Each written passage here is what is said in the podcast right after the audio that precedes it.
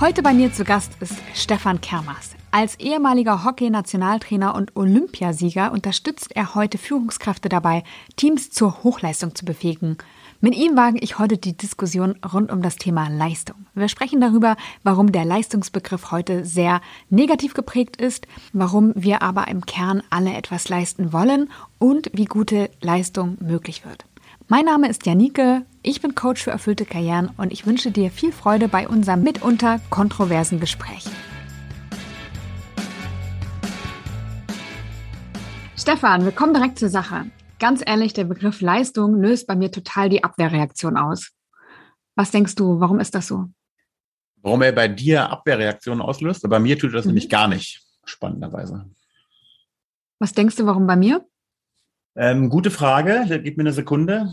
Hm, ich kenne dich ja so ein bisschen aus deiner wahnsinnig engagierten Welt für eine bessere Arbeitswelt und für eine hohe Motivation am eigenen Arbeitsumfeld. Und wahrscheinlich könnte der Begriff Leistung bei dir negativ konnotiert sein, so im Kontext zu viel arbeiten, ähm, zu viel Druck, Leid am Arbeitsplatz, Burnout-Geschichten, äh, Menschen auspressen und aus ihnen das Optimum rausholen.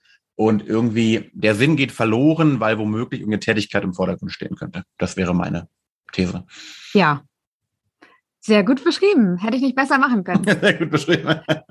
okay wir haben uns ja im Vorfeld schon mal darüber unterhalten. Das heißt, ich stehe heute auch so ein bisschen nach unserer letzten Diskussion ein bisschen anders dazu. Aber dennoch nehme ich das so wahr, dass der Leistungsbegriff per se gesellschaftlich schon noch recht negativ belegt ist. Siehst du das auch so? Und das ist spannend, weil wenn wir mal, keine Ahnung, 100 Jahre zurückgehen würden, dann wäre das überhaupt nicht so. Aber ich meine jetzt. Genau. Aber die Frage ist ja, woher es kommt. Und ich glaube ja, dass der Leistungsbegriff weichgespült wurde von verschiedenen Richtungen. Und vor 100 Jahren und vor 2000 Jahren war Leistung überhaupt nichts Schlimmes. Und ich glaube, dass dieser weichgespielte Leistungsbegriff ein Produkt ist oder ein Ergebnis ist von einer Entwicklung, die uns auch nicht gut tut. Und deswegen würde ich, kennst mich auch ein bisschen, ich würde immer sehr genau bitte differenzieren, worüber sprechen wir eigentlich? Ja, was bedeutet für uns, für dich, für deinen Chef, für deine beste Freundin, keine Ahnung, Leistung eigentlich? Und nur per se sagen, Leistung ist irgendwie negativ konnotiert, das entspricht gar nicht so meinem ersten Bild. Natürlich gibt es wahnsinnig viele Menschen, die wahrscheinlich damit etwas Negatives ähm, für sich mitnehmen und andere sagen, hey, what the hell, Leistung ist was ganz Normales, gehört für mich zum Alltag mit dazu. Und ich liebe es auch womöglich täglich gut zu leisten. Also lass uns da aber weiter reinschauen, worüber sprechen wir und woher könnte es kommen. Und worüber sprechen wir? Aus deiner Sicht? Wir sprechen darüber, dass ich glaube, dass, genau wie du sagst, Leistung in der heutigen Zeit ja eher negativ konnotiert wird als positiv. Ich komme ja aus einem leistungssportlichen Vergangenheitskontext auch. Und da ist zum Beispiel das Wort Leistung schon mit eingebaut, weil wir halt von Leistungssport reden, weil da bedarf es halt einer gewissen Leistung beim Sporttreiben, um entsprechende Ergebnisse auch zu erzielen. Und ich glaube aber, dass in dem Arbeitskontext, so aus der Motivationspsychologie, und womöglich auch aus der, ja, aus dieser ganzen Stärken, Schwächen, persönlichkeitsentwickelnden Schiene hat Leistung einen negativen Touch bekommen. Und das wundert mich total, wenn ich ehrlich bin. So ein Stichwort in der ganzen Diskussion ist ja auch Effizienzsteigerung. Echt, da werde ich schon echt annähernd aggressiv, wenn ich das höre, weil ich einfach so viele Geschichten kenne und mit so vielen Menschen zu tun habe. Ähm, ich mhm. denke da ganz konkret an eine Frau, die in einem Callcenter gearbeitet hat und wo es dann Jahr um Jahr hieß, also im, im Vertrieb hat sie gearbeitet, ihr müsst jetzt mehr umsetzen, mehr erreichen ähm, und es muss, die Effizienz muss noch weiter gesteigert werden. Ganz oft ist es auch so, dass Leute oder andere Mitarbeitende wegrationalisiert werden und die gleiche Arbeit dann auf weniger Schultern verteilt wird. Und mich macht das aggressiv, weil ich denke, wie weit soll es denn noch gehen? Wie viel mehr will man dann noch aus den Menschen herauspressen? Und das, also, ha, mhm. ja. Da kommt natürlich diese sehr maschinelle oder maschinistische Sicht auf Arbeit, auf Zusammenarbeit, und auf das System. Da bin ich ja total bei dir. Mal kurz vor die Klammer müssen wir stellen, dass kein Unternehmen der Welt existieren würde, wenn es am Ende nicht mehr Geld verdient, als es kostet.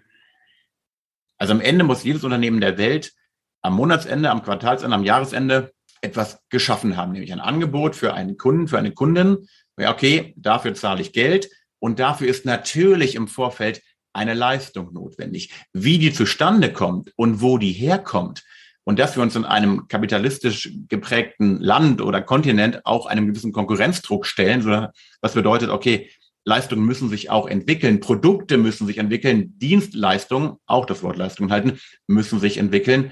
Das ist halt Teil des Spiels. An dem komme ich nicht vorbei.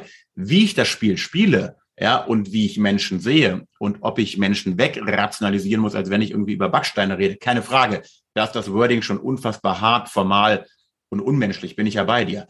Aber vom Grunde her existieren wir, wir existieren Unternehmen und Firmen, wie auch immer, weil sie am Ende etwas anbieten, wo Kunden Geld für ausgeben. Und dafür muss etwas geleistet werden.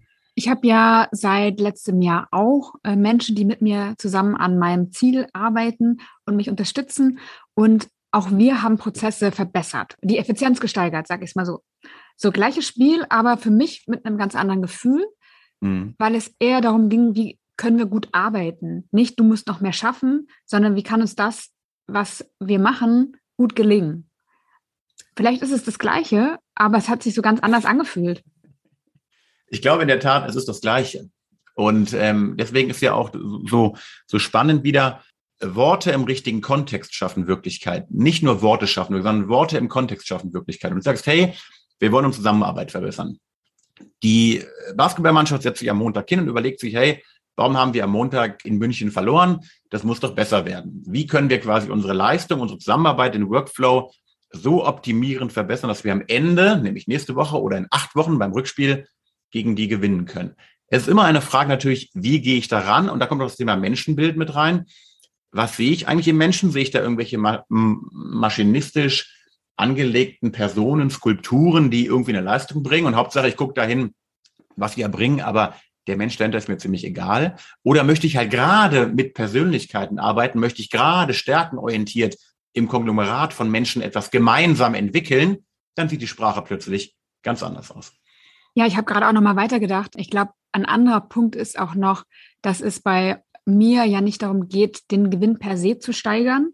Also ganz ehrlich, ich habe auch nichts dagegen. Ja, aber es geht vielmehr darum, mit meinem Team gut arbeiten zu können und vielen Menschen einfach zu helfen, ebenfalls gut zu arbeiten zu können. So, also ich glaube auch diese, diese Sinnthematik, die definitiv äh, weit vor der Gewinnthematik kommt, ändert auch nochmal was.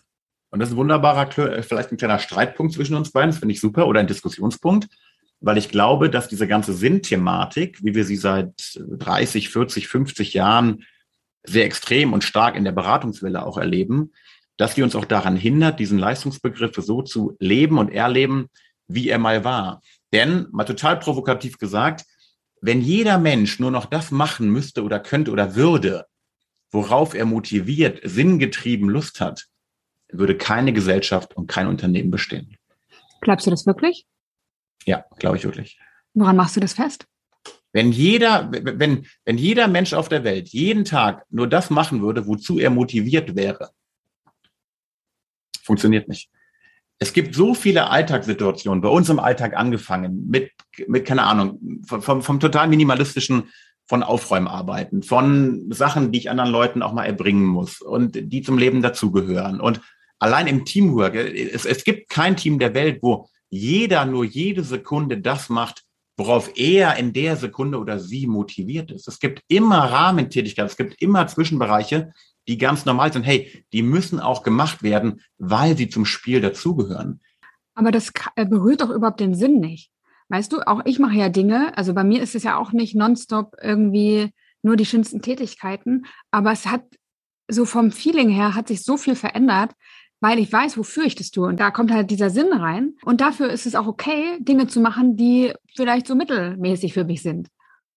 Aha, aha, super gut dann ist der Sinn für dich quasi die Oberüberschrift und darunter subsumierst du aber auch mal Tätigkeiten, auf die du womöglich kurzfristig weniger motivative Lust hast. Aber genau dieses ganze Beratergequatsche, hey, mach nur das, wozu du motiviert bist. Hey, find deinen inneren Weg zur Motivation. Äh, mach nur Tätigkeiten, die dir etwas bringen.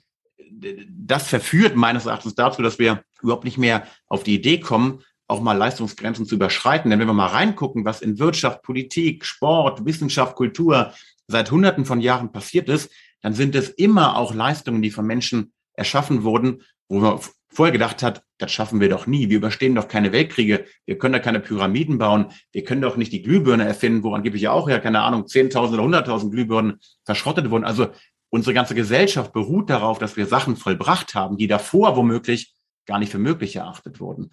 Ob jetzt die Pyramidenbauer extrem Sinn darin gesehen haben, okay, Sklaverei mal ausge, ausgeklammert, aber immer nur zu sagen, hey, mach, wozu du wirklich nur tagtäglichen Sinn findest, halte ich für, für verweichlicht.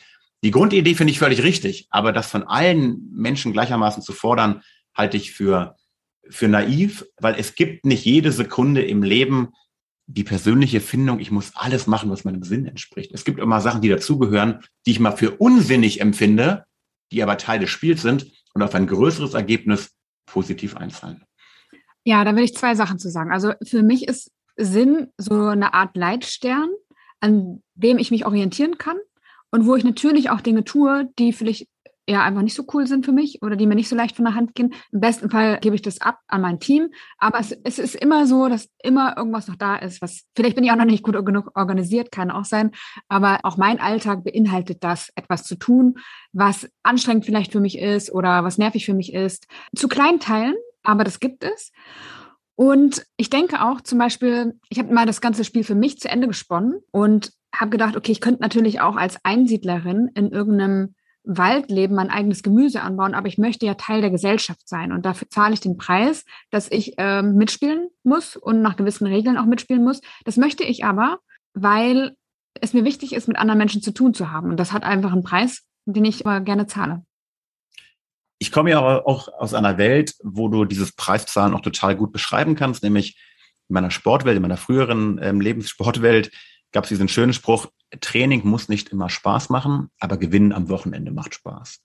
Und aus der Denke komme ich halt auch. Wenn ich auch meinen Spielern, wenn ich meiner Mannschaft, meiner Firma jeden Tag vermitteln müsste, ey Freunde, wir tun alles für euch, dass jeder Tag für euch total schön wird, weil wir ach so sinngetrieben arbeiten und weil ich als Firma, was ja gar nicht geht, dir Mitarbeiter auch noch einen Sinn vermittel, in Klammern nein, ja, der Mitarbeiter sucht sich auch nicht selber seinen Sinn aus, es ist Teil des Spiels, das für ein größeres Ziel, für einen größeren Leitbildstern, äh, hier ähm, unser, unser Hirnforscher lässt grüßen, ja, äh, Leitstern, Leitmotiv, dazu gehören einfach auch Tätigkeiten, die mal, die sich mal nicht gut anfühlen. Und diese Denke finde ich viel realistischer und auch viel vernünftiger, Menschen daran zu arbeiten, anstatt ihnen jeden Tag zu vermitteln in dieser, in dieser, finde ich, völlig naiven Romantikblase, na ja, such dir was aus, damit du auch jeden Tag Spaß und Freude und Sinn getrieben arbeitest. Ja, Sinn als Leitmotiv ja, aber bitte nicht runtergebrochen auf jeden Tag. Und das ist ein großer Unterschied im Wording, in der Kommunikation, auch in der Erwartungshaltung von Firma, von Unternehmen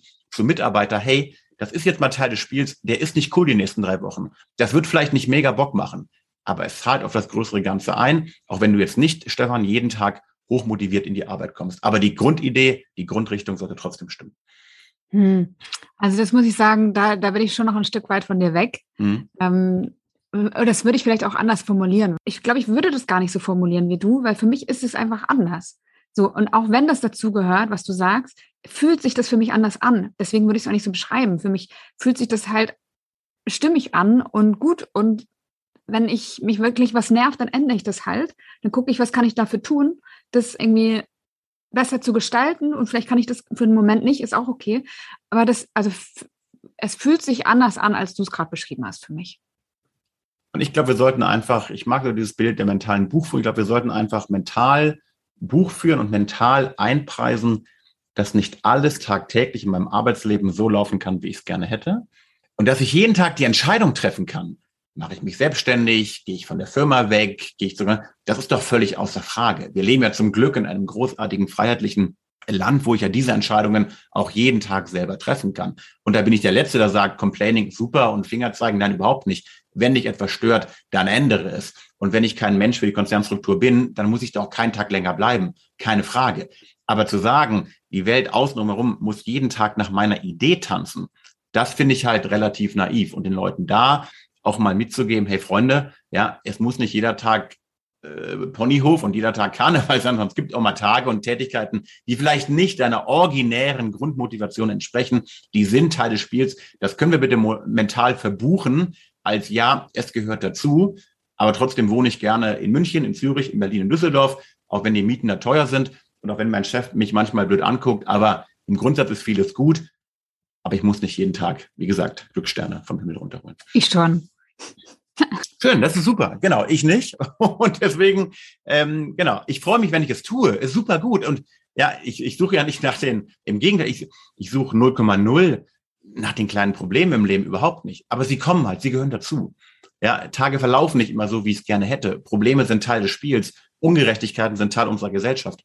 Und wenn ich das vorher aber weiß und auch als, als total normal verbuche, lebt es sich für mich leichter. Und genau, so arbeite ich und denke ich auch mit Kollegen von mir. Ja, schließe ich mich an, aber ich würde das eben so unter ferner liefen. Ist halt so, mhm. weiter geht's, verbuchen. Mhm, genau. Und nicht äh, eben so in den Vordergrund stellen, wobei das natürlich auch jetzt Teil unserer Diskussion ist. Ne? Also das machst du mit Sicherheit auch nicht jeden Tag.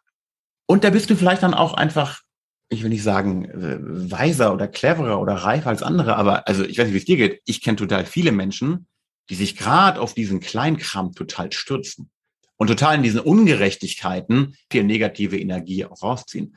Und daher komme ich ja, ey Freunde, ja, habt ihr eine Grundidee, was ihr eigentlich leisten möchtet, was ihr eigentlich, was ihr bewerkstelligen möchtet, was eure Idee von Zusammenarbeit, von, von Erfolg oder, oder von Produkterbringung ist. Und dann dürfen euch diese Kleinigkeiten hoffentlich nur ganz kurz und peripher auch stören, weil wenn die Grundidee stimmt, dann lässt du dich davon überhaupt nicht aus der, aus der Bahn werfen. Natürlich ist es halt nicht cool, wenn es Montag früh um 6 Uhr regnet, aber wenn ich halt Olympiasieger werden möchte in eineinhalb Jahren, dann wird mich der Regen hoffentlich als ambitionierter Sportler, Sportlerin nicht stören. Auch am Montagmorgen nicht. So. Jetzt sind wir auf einem Männer. Punkt. Hat ein bisschen gebraucht, aber schön. Sehr gut. Ja. In Arbeitsverträgen steht in der Regel ja eine Zeit, für die ich bezahlt werde und nicht eine Leistung. Und trotzdem hat ja wahrscheinlich der Arbeitgeber eine Vorstellung davon, wie viel ich leisten soll oder wofür er mich einstellt. Kann man Leistung im Vorfeld definieren? Super Frage. Mich nervt das auch, wie du es gerade gesagt hast, dieses ewige Rumreiten auf, ähm, auf Arbeitszeit und ich, ja, ich habe einen 40-Stunden-Wochenvertrag oder 38 und ich würde vielmehr so ergebnisorientiert gerne mal denken. Was wollen wir gemeinsam in welchem Zeitraum erreichen? Wie sieht das Ergebnis unserer Teamarbeit aus? Aber dieser ewige individualisierte Leistungsanspruch und Leistungsziele und Performance-Systeme nervt mich total, weil am Ende ist jede Teamleistung irgendwie das Ergebnis einer ja, einer, einer, einer Zusammenarbeit und nicht klar aufdröselbaren ähm, Einzel, ähm, äh, Einzelleistungen ganz genau. Und deswegen, ich finde, wir sollten uns Ziele setzen, die irgendwie spürbar sind, die womöglich auch quantifizierbar sind, aber wegkommen von dieser Individualbetrachtung. Individualbetrachtung als Stichwort. Als ich noch angestellt war, ja, da hatte ich jedes Jahr ein Mitarbeitergespräch, ist ja so üblich. Und damals war es aber so, dass tatsächlich in diesem Gespräch meine Leistung bewertet wurde, also auch nochmal, aber sie äh, führte dazu, oder diese Be Bewertung führte dazu, dass ich eine zusätzliche Vergütung bekommen habe. Es nannte sich leistungsorientierte Vergütung, ist mittlerweile auch abgeschafft in diesem Unternehmen, aber es sollte mich motivieren, mehr zu leisten.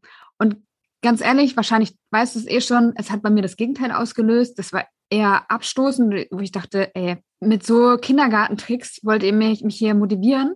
Und an anderer Stelle dann war ich total motiviert. Da gab es zum Beispiel die, die Ansage oder ja, die Idee, mehr Ideen einzureichen. Also Mitarbeiter und Mitarbeiterinnen sollten mehr Ideen einreichen, wie man Prozesse verbessern kann und so weiter. Da äh, ne, war ich natürlich gleich Feuer und Flamme, habe ein Teammeeting einberufen, ähm, habe irgendwie zehn Ideen mitgebracht, die ich hatte. Also man wurde übrigens auch bezahlt dafür und habe eingeladen äh, das Team, also ich war jetzt nicht äh, Führungskraft oder so, ja, aber ich war Teil des Teams und habe gesagt, hey, wenn ihr Lust habt, machen wir das alle zusammen und wir brainstormen jetzt mal und wir reichen alle Ideen als Team ein und dann gucken wir mal, wie es läuft. Und dann hat mein Chef hinterher gesagt, Frau Stör, wissen Sie eigentlich, gucken Sie mir mal über die Schulter, aber wissen Sie, was das jetzt für Arbeit für mich bedeutet? Und ich dachte, okay, komm, dann lassen wir es halt. Aber ja, also ich habe mich da so ausgebremst und demotiviert gefühlt und auf der anderen Seite mit so Kindergartengeschichten halt wurde versucht, mich dazu mehr Leistung zu bewegen. Und ich frage mich, erlebst du das in Unternehmen auch so, dass Dinge unternommen werden, um Leistung zu fördern, aber eigentlich das Gegenteil bewirken? Ob sie das Gegenteil bewirken, kann ich natürlich überhaupt nicht flächendeckend sagen, aber die Beobachtung von dir, die kann ich teilen und nicht umsonst gibt es ja immer noch in wahnsinnig vielen Sparten und auch in Tätigkeitsbereichen diese diese Einzelboni-Geschichten und diese Provisionierungsgeschichten, genau, Incentive-Geschichten. Und ich sehe es ja wie du, wenn die Grundidee für, ich zahle dir Mitarbeiter nur einen Bonus, wenn du das und das erreichst, dann unterstelle ich ja, dass der Mitarbeiter ohne diesen Bonus dazu gar nicht entweder in der Lage wäre oder motivativ, da sind wir wieder, motivativ dazu gar nicht bereit wäre. Und das ist ja wieder auch so ein, auch so ein Menschen- und Mitarbeiterbild. Da kriege ich ja, da kriege ich ja Nackenhaar, Nackenhaaraufstellung, ja, wo ich mich frage, okay, Ich muss also die klassische Karotte jemandem vorhalten, damit er womöglich noch motivierter noch mehr leistet. Und da komme ich ja genau von der anderen Geschichte. Und ich frage mich immer, ich glaube, dass Menschen per se leisten wollen. Ja, glaube ich. Ich glaube, dass Menschen total leistungsgetrieben sind. Da fangen wir als Kind schon wieder an und bauen hier den komischen, ähm, den komischen Blocksteine-Turm und ärgern uns, wenn er nach oben runterfällt. Und die Autos sollen bitte wirklich schnell von der Rampe runterfahren und 28 Kurven auf Carrera noch eingebaut. Also wir wollen ja per se leisten, aber Leistung wird uns ja aberzogen, glaube ich. Genau wie du es gerade gesagt hast. Das, was kreativ womöglich wertvoll fürs Unternehmen war, Leute gemeinsam in Ideenprozesse zu bringen, um Sachen womöglich mal zu optimieren und zu hinterfragen und Leute motiviert mitzunehmen, das wird nicht honoriert und oh nee, da haben sie viel Arbeit gemacht, Frau Stör. Ja, grässlich. Und damit wird natürlich Mitdenken aberzogen, damit wird Selbstständigkeit aberzogen und damit wird auch, finde ich, aberzogen, sich mal über den Tellerrand hinaus Gedanken zu machen für das größere Ganze, wofür wir eigentlich arbeiten. Ich habe im Vorfeld den Leistungsbegriff mal gegoogelt und was erschreckend war, dass der hauptsächlich in der Schule also der, der Kontext wurde hauptsächlich in der Schule, also zumindest bei den Google-Ergebnissen äh, angezeigt. Und du hast gerade auch gesagt, dass du glaubst, dass uns Leistung aberzogen wird. Wie glaubst du, passiert das? Ist es die Schule tatsächlich? Ist es die Gesellschaft, das Elternhaus? Keine Ahnung, was ist es? Ja, ich glaube, ja, ich glaube, dass sie uns, uns überall, ja, super schwierige Frage, weil am Ende gibt es ja nicht die eine, die eine Lösung. Ich glaube schon, dass in allen Bereichen das mitspielt, sowohl im elterlichen äh, Ich und zu Hause wie auch im frühkindlichen Schul- und Kindergarten. Äh, ich ist immer auch leicht, leicht formuliert. Ich bin kein Pädagoge und ich habe jetzt auch keine Pädagogikkonzepte in der Schublade, wie man es irgendwie besser machen könnte. Aber das Spannende ist ja, was ist denn Leistung? Ist Leistung auswendig lernen? In meinen Augen nicht. Es ist auch eine Leistung, mein Drehbuch auswendig zu lernen, keine Frage. Aber ich glaube, wenn wir wieder vorhin oder ein paar Minuten zurück mal ähm, spulen in was haben die Menschen eigentlich geschaffen, kulturell, wissenschaftlich, sportlich, politisch, dann waren das ja keine auswendig gelernten Leistungen, sondern irgendwie, das waren Produktentwicklungen, das waren Innovationen sogar, das waren irgendwelche Verbesserungen, die wir für die Gesellschaft entwickelt haben und die werden nicht stattgefunden haben mit lern was auswendig, kriegst dafür eine Note, wirst bestraft, wenn es nicht gut war, wirst belohnt, wenn es gut war. Ich glaube nicht, dass sie danach funktioniert haben. Zumindest nicht in einer Welt, die in unserer Welt, in der wir arbeiten, die dynamisch, komplex, VUCA und schwer berechenbar ist, in wie viel ähm, Briefmarken kann ich in einer Stunde bekleben? Ja, da kannst du mich belohnen, wenn ich 50 anlecke oder wenn ich 150 anlecke, keine Frage. Aber wir leben in einer Problemlösungswelt, in einer herausfordernden Welt. Und da ist ja nun äh, meiner, meiner Wahrnehmung nach wissenschaftlich auch bewiesen, dass da Druck, Zwang, Belohnung, Bestrafung überhaupt nicht funktionieren, wenn nicht zu guten Ergebnissen kommen möchte. Ich habe das also bei mir schon in der Schule erlebt, dass ich da so allergisch reagiert habe und im Berufsleben dann noch viel stärker. Und eine Beobachtung würde ich gerne noch mit dir teilen. Du hattest im Vorfeld das Buch von Wolf Lotter erwähnt. Der hat ja ein Buch geschrieben zum Thema Leistung oder Leist, also der schreibt auch darüber, wie man den Leistungsbegriff neu definieren kann. Und er schreibt eben auch, dass wir Träger werden ähm, und weniger leisten oder zu leisten bereit sind, ne, weil wir einfach einen gewissen Wohlstandsgrad erreicht haben und dass wir aber gleichzeitig immer erschöpfter sind. Und meine Beobachtung ist, dass viel Erschöpfung daraus resultiert, sich gegen dieses System aufzulehnen, um eine Leistung zu erbringen, um meinen, meinem Anspruch gerecht zu werden. Und dass dieses System eigentlich es schwer macht, das zu tun und ich will dir ein Beispiel, hatte ich dir ja noch versprochen, erzählen. Ich war, hatte einen Teilzeitjob, als ich meine Selbstständigkeit aufgebaut habe, um mir das so zu ermöglichen. Und da musste ich so hirnrissige Sachen machen aus meiner Sicht. Also einen Brief schreiben und mit diesem Brief dann den absegnen lassen vom Vorgesetzten, dann von dem Vorgesetzten und dann äh, irgendwann zum Obersten der Firma gehen und eine Unterschrift holen. Und dann gab es, weißt du, so kleine Änderungen und dann musste ich diesen ganzen Prozess wieder durchlaufen, wo ich mir denke, oder gedacht habe, traust du es mir wirklich nicht zu, ein Komma umzusetzen? Ist es das, was du mir jetzt gerade damit vermitteln willst? Und dann habe ich gedacht, ey Leute, das ist mir einfach zu blöd hier und ich verplemper meine Zeit und habe gesagt, ich gehe jetzt einfach direkt hoch und lasse den Brief unterschreiben und fertig. Und dann meinten die Kollegen, oh, wird nicht funktionieren, wird nicht klappen. Ich sage, okay, ich kann es ja probieren und entweder es klappt oder es klappt nicht, dann weiß ich es halt. Bin hochgegangen, ähm, ich glaube, ich habe die äh, Geschichte auch schon mal im Podcast erzählt, bin hochgegangen, die meinte die Sekretärin, ach, ist ja witzig, der ist gerade da, kommen Sie doch mal mit. Ich habe ihm das gegeben, habe ihm das kurz erklärt, Unterschrift gehabt, fertig. So, hinterher zurückgekommen, nimmt der, der Chef das aus der Hand und sagt, äh, nee, das geht so nicht. Und ist zu dem obersten Chef gelaufen später und hat gesagt, es wäre ein Fehler noch drin gewesen und wir müssten das alles nochmal machen. Einfach nur, weil ich diesen Prozess nicht eingehalten habe. So.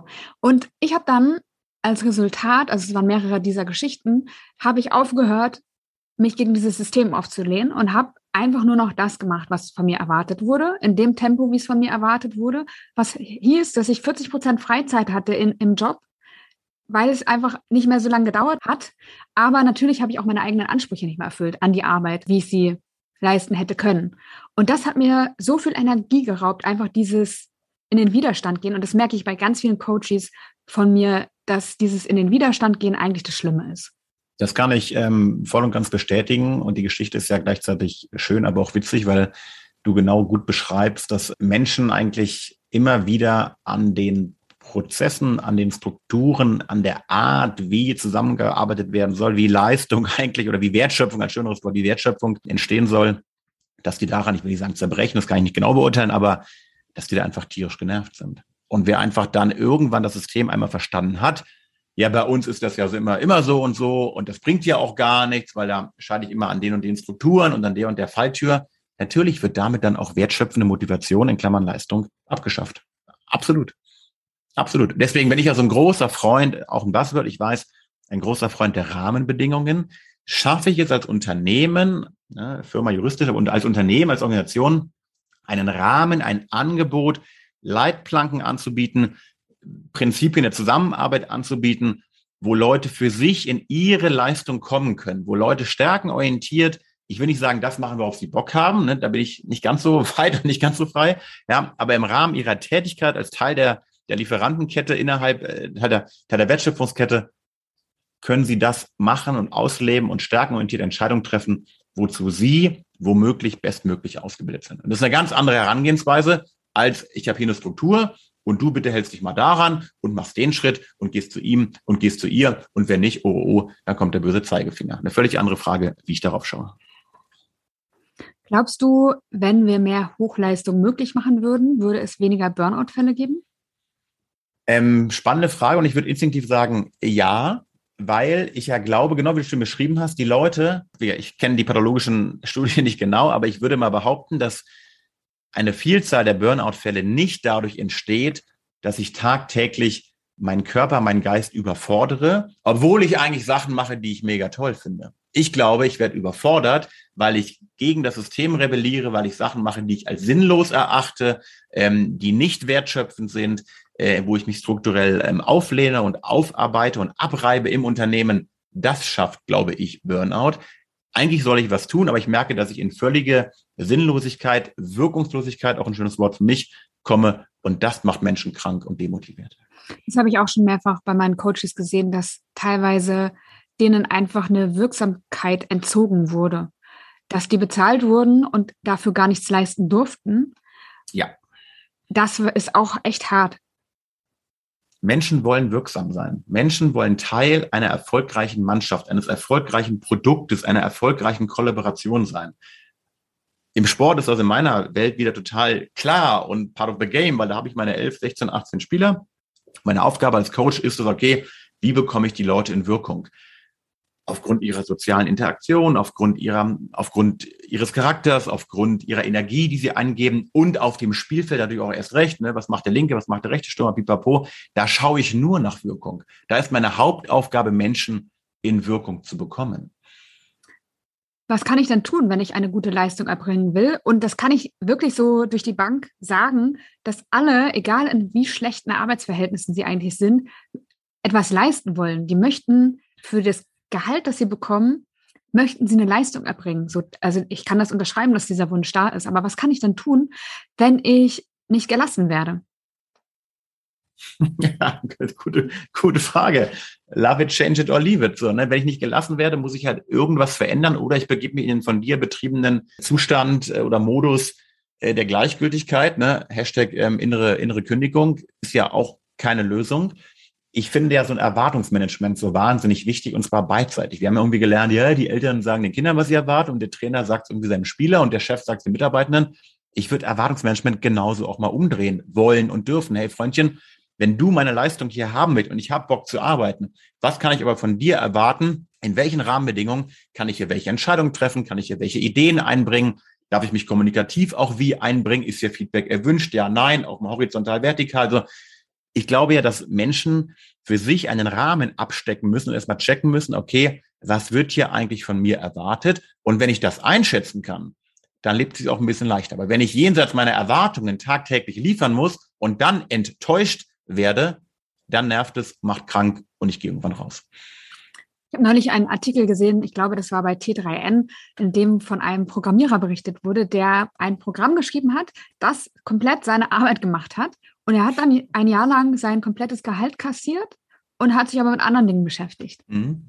Wäre das jemand, den du in dein Team holen würdest? Ja, weiß ich nicht. Natürlich äh, hängt der vom Einzelfall ab. Nein, wäre es natürlich nicht, aber auch, weil ich natürlich anders rangehen würde. Ich würde es natürlich gar nicht, ähm, gar nicht zulassen, dass ich quasi mit der Persönlichkeit nicht zusammenarbeite und gar nicht checke, dass jemand anderes die Arbeit ähm, für einen macht. Aber ein witziger Fall und zeigt ja eigentlich auch, wie austauschbar Leistung, aber hoffentlich nicht austauschbar Menschen sind. Großes Stichwort gefühlt für mich, vielleicht korrigierst du mich gleich, in unserer Diskussion bis hierhin war das Thema intrinsische Motivation, aus sich selbst heraus etwas leisten zu wollen. Was kann ich denn tun, um die bei mir wieder zu entfachen, wenn ich in einer inneren Kündigung bin oder äh, ja, wenn ich das einfach verloren habe? Wie, was glaubst du, was kann ich tun, um da wieder hinzukommen? Ich glaube, es gibt, zwei Bereiche. Du hast ja einen in deinem, in einem, in deinem Leben ja auch schon gezeigt und gemacht und praktiziert, nämlich einfach ausprobieren. Ja, einfach wirklich gucken, wofür bin ich eigentlich wirklich gemacht, wenn ich merke, hey, das, was ich hier irgendwie tagtäglich, wöchentlich gerade tue, ist gefühlt irgendwie nicht, nicht meins. So einfach, okay, mache ich das Falsche vielleicht? Also dieses Thema ausprobieren, äh, testen hast du es ja mal genannt. Und ich glaube aber auch äh, trainieren. Ich glaube, es muss nicht alles ab der ersten Sekunde Spaß machen. Das habe ich halt auch gemerkt, dass man ja erst dann in Dingen besser wird und es sich dann auch womöglich intrinsisch besser anfühlt, wenn ich es einfach auch besser kann. Ja, und nur weil ich jetzt irgendwie, keine Ahnung, ich denke mir jetzt irgendwas völlig Blindes aus, nur weil ich irgendwie die ersten drei ähm, Vertriebstermine äh, vergeige, ja, weil sie irgendwie nicht gut liefen, kann ich nicht sagen, hey, das macht mir echt keinen Spaß, weil ich finde keine innere Motivation, weil ich kein Geld verdiene. Oder aber sage ich, naja, so richtig gut war ich auch noch nicht. Aber ich packe mich da mal jetzt noch ein halbes Jahr und ich lerne mal, besser zu sprechen, besser zuzuhören, besser zu interagieren, besser strategische Argumentation zu finden und womöglich sind die Ergebnisse besser und dann steigt auch wieder meine Motivation. Ich glaube ja auch, letzter Satz dazu, dass die intrinsische Motivation von Mitarbeitenden nicht durch den Arbeitgeber im Vorfeld kommt, sondern durch das zusammenarbeitende Ergebnis in der Kollaboration. Sprich, wenn ich am Wochenende Spiele gewinne, steigt meine Motivation, in dem Unternehmen zu arbeiten. Und nicht, weil ich ach so hochgradig motiviert bin, weil ich von außen irgendwelche tollen Incentives bekomme,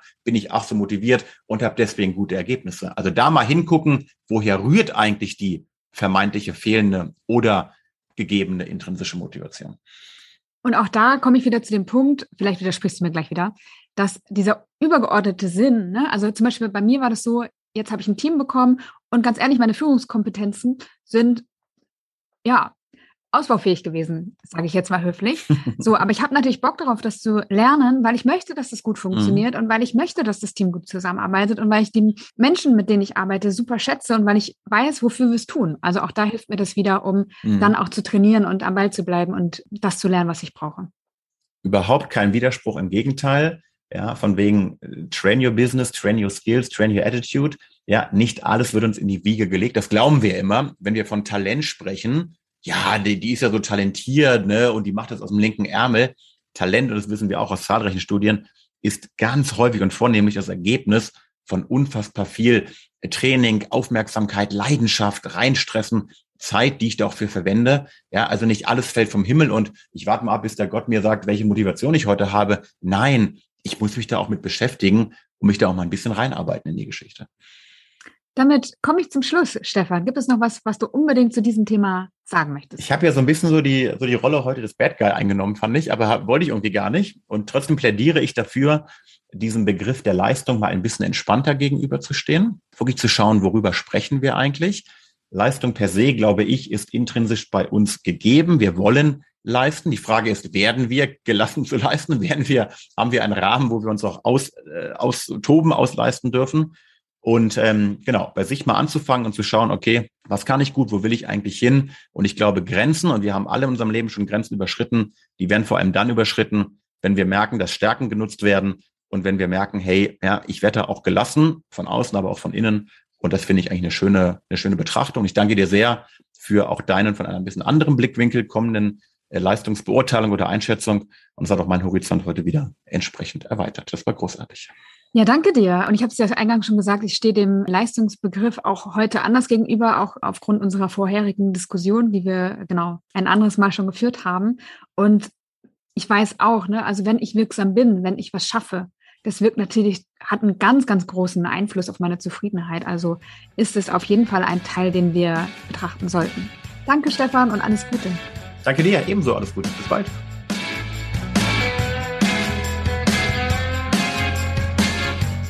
Schön, dass du heute wieder dabei warst. Ich hoffe, du konntest ein paar Impulse für dich mitnehmen. Ich freue mich über dein Feedback, über deine Fragen oder Anmerkungen und auch über deine Bewertung im iTunes Store.